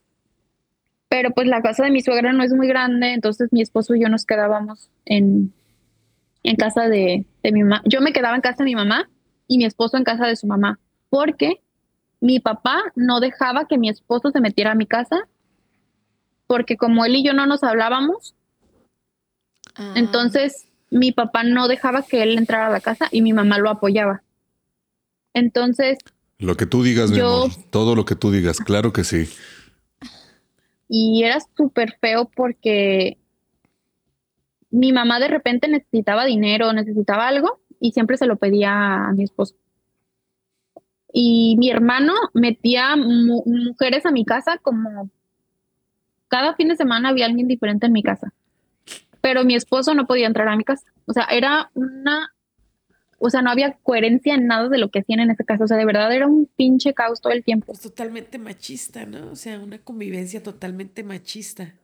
Totalmente Me machista. acuerdo que, que el cumpleaños de mi hermano menor, mi mamá hizo su fiesta de cumpleaños como a las 9 de la mañana, porque en ese tiempo mi papá ya volvió a trabajar. Entonces ahora mi papá estaba trabajando y podía entrar mi esposo a la casa. No O más. a sea, las mi mamá la nunca tuvo- mañana. la Sí, fiesta. O sea, eran unas, unas ridiculeces así terribles. Y este, y entonces ahí fue como que yo me di cuenta, a mi mamá no le importa que mi esposo entre, o sea, mi mamá no tiene ningún problema. Mi mamá lo hace por mi papá, o sea, Ajá. Entonces, y eso empezó a pasar así muchísimo, muchísimo, muchísimo. Y pues ahorita ya nos hablamos.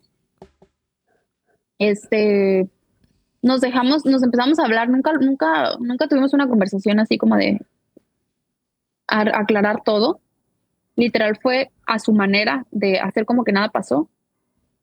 Al principio mi abuelo paterno me aplaudía que no le hablaba y me decía, qué bueno que hiciste eso porque él hace como que nada pasó y él cree que no hubo consecuencias de lo que pasó y qué bueno que estás haciendo eso.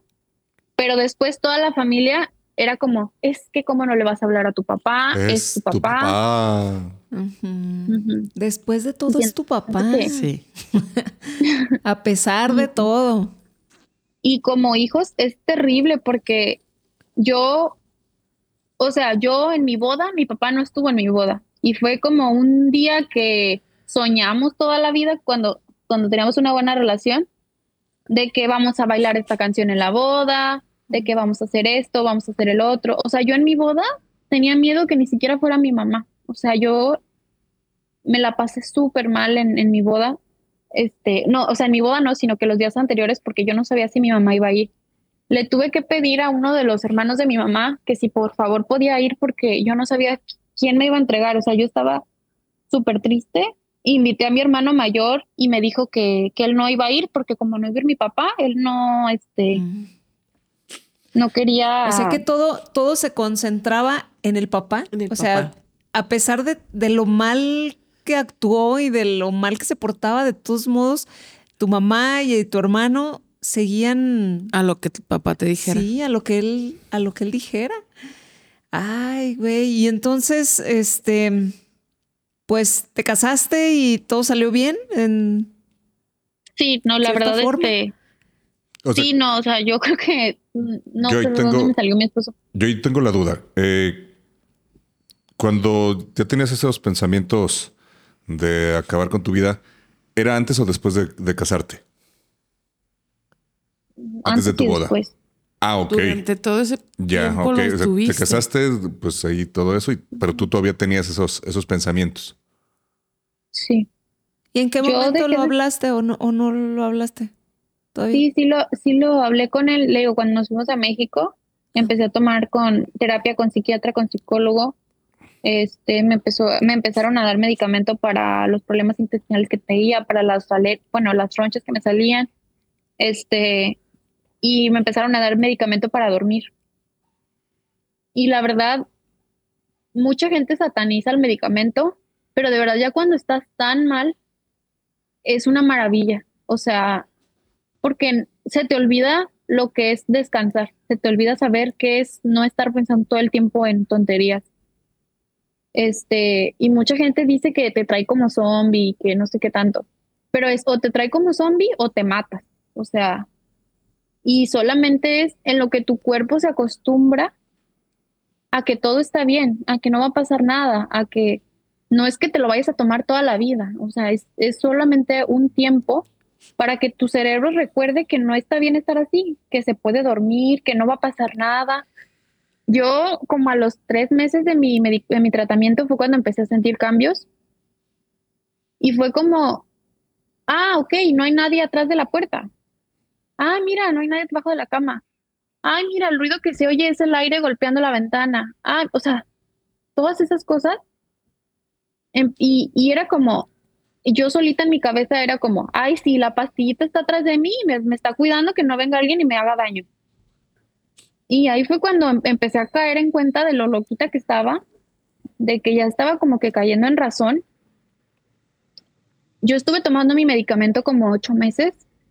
Estuve primero seis, lo dejé y tuve una recaída horrible. O sea, ahí sí, este, me acuerdo que me despedí de mi esposo, o sea, hablé con él y le dije que, que yo no sabía cuándo, pero que yo quería que él no pensara que, que él no pensara que era por él, que él no había hecho nada, que no me había ayudado, que no había sido por nada de lo que él había hecho, que él había hecho todo lo que estaba en sus manos, pero que mi vida y su vida no eran iguales.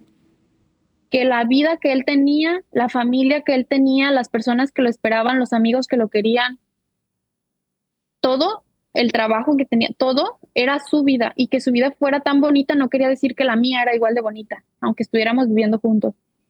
Que yo me sentía muy mal por todo lo que había vivido, que me sentía sola, que no podía fingir que no tenía una mamá, que no podía fingir que no tenía un papá, que no podía seguir fingiendo que no me había pasado todo lo que me había pasado y que yo ya estaba muy cansada, o sea, que yo ya, de verdad que hasta, hasta, no sé, estar en el, no sé, tomar un vaso de agua y que estuviera muy fría y que me sintiera como que frío aquí en el cerebro, hasta eso me daban ganas de matarme. O sea, ya de verdad, yo ya no tenía tolerancia de nada. O sea, ya todo, todo me hacía daño, todo me molestaba, todo era como que estaba de más. O sea, yo ya para qué estoy aquí, si nada de lo que está aquí me gusta, o sea, así.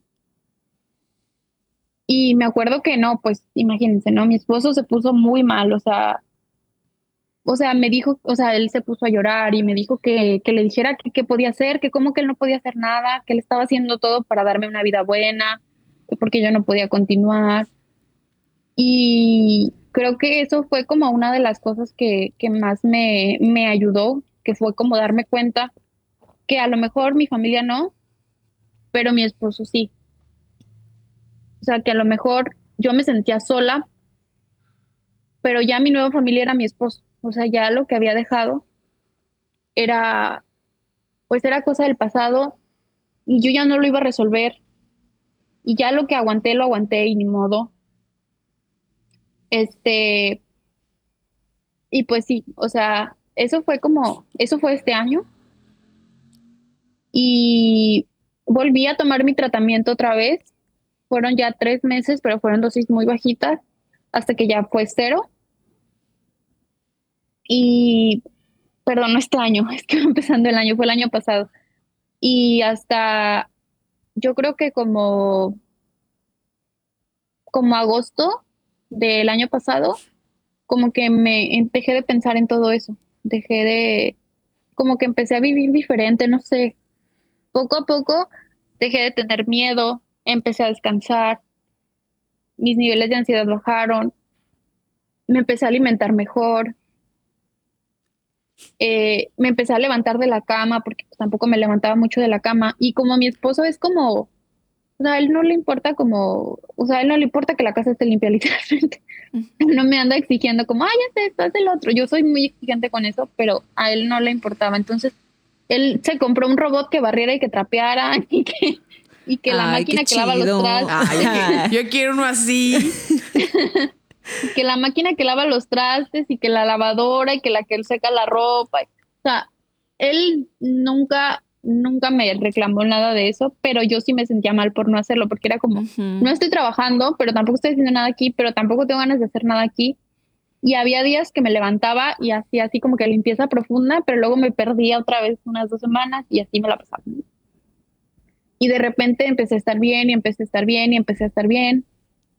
Hasta el día de hoy que, que la verdad soy otra persona, o sea, no me reconozco, no, no sé qué, no sé, o sea, no sé qué pasó, pero creo que él fue como de las cosas que me, o sea, darme cuenta que le estaba haciendo mucho daño a él, que no iba a resolver nada con irme al contrario, porque a lo mejor ya a él le iba a, causar algo, porque ahora sé que, o sea, no es que no lo supiera, pero ahora estoy segura que yo soy como un papel importante en su vida y que el hecho de que yo estando viviendo con él me hubiera hecho daño, pues a él le hubiera dado para abajo. Claro, pues bueno, ya estás bien.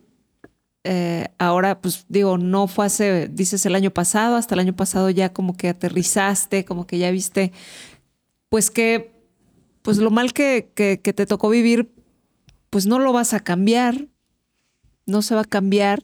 Este, la relación con tus papás ahorita cómo está, o sea, nomás es hablarles eh, y ya, o sea, no es como, como que quiero ir a verlos, como que cosas así, pues no, ¿verdad?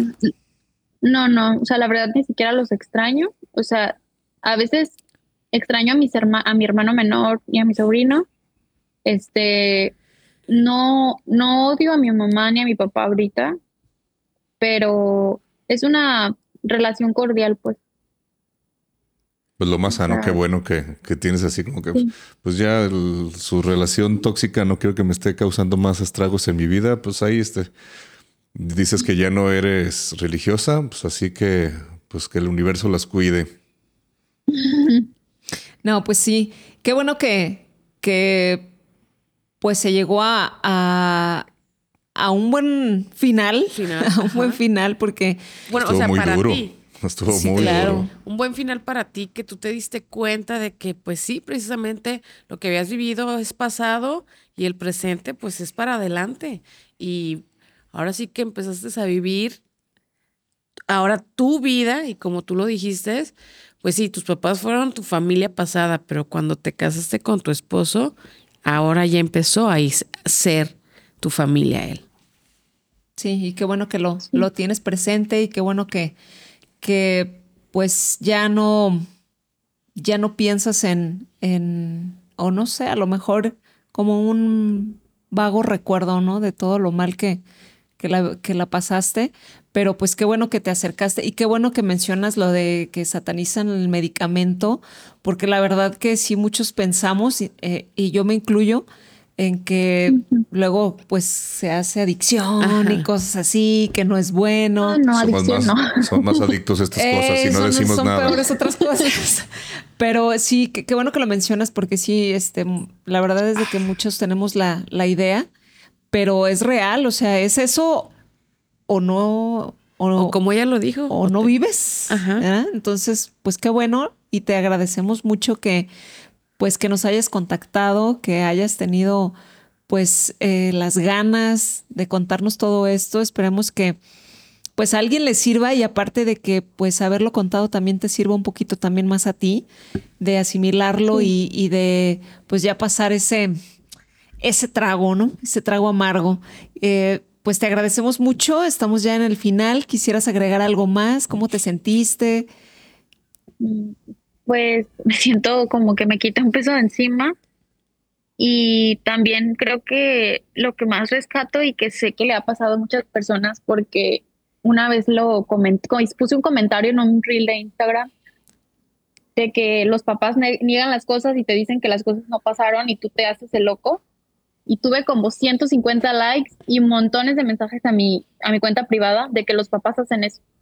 Te dicen, ah, eso no pasó y la verdad no miden, no miden el daño que, que, hacen al decir, ay, eso no pasó, cuando tú estás seguro que sí pasó. Este, a lo mejor dar una, decir sí, sí pasó, pero ya, ¿qué te importa? Creo que eso hace menos daño que decir que no pasó, sobre todo cuando es algo que viviste muchos años, porque ya cuando estás tan mal de tu cabecita, tener esos vacíos en tu cabeza es peor. O sea, si ya de por sí te sientes que estás mal, eso te hace confirmar que de verdad estás más mal. Entonces, pues eso. Eh, y pues también a los hijos que estén pasando por eso, creo que en este momento, creo que mi responsabilidad no era mi hermano. Eh, si está dentro de sus posibilidades cargar con sus hermanos, está bien, pero también tenemos que ver por nosotros, porque si no, también en una de esas quedas, ¿no? Y y pues sí, o sea, es la relación de tus papás y son los problemas de los papás. Y creo que no tenemos que involucrarnos tanto porque al final los que salimos perdiendo somos nosotros. Ellos van a seguir ahí hasta que se cansen, sin importar lo que los hijos digan. Entonces, pues eso. Pues muchísimas gracias y gracias que pues que lo compartiste y que bueno, sí, el, el, consejo que das, pues sí, en, en algún momento cuando pues niños pues no podemos salir de ese tipo de, de ola, de ese revolcón que está dando eh, la vida, pero pues sí llega un momento en el que pues hay que salir y hay que no voltear para atrás, ¿no? Te agradecemos mucho. Ver, ¿quieres agregar algo más? No, pues darle las gracias porque se, se contactó porque tuvo esa apertura de, pues de decir, ni los conozco, pero ahí les va mi historia, ¿no? Y sí, qué chido. Pues, de sí, muchas gracias. La verdad, a todos yo creo que nos dio mucho gusto cuando llegó tu mensaje, porque no nos mandan tantos mensajes como quisiéramos. este, y muchas gracias. Sí, muchas gracias. Y pues ya saben que, pues ahí este, denle like, compartan el contenido. Ya saben que pues a la distancia también podemos llegar y escuchar sus historias. Así que pues cuídense mucho, trátense bonito. Nos vemos y nos dio mucho gusto conocerte. Nos vemos. Gracias, hasta luego. Si llegaste hasta aquí, muchas gracias. Hay muchas maneras en las que nos puedes apoyar. La principal es de que vayas a patreon.com diagonal hasta la rieta podcast y te conviertas en uno de nuestros mecenas. Así obtendrás beneficios exclusivos. Suscríbete, deja tu like y déjanos comentarios acerca de lo que hablamos el día de hoy y dinos si has llegado un momento a decir estoy hasta la rieta de esto. Adiós. Bye.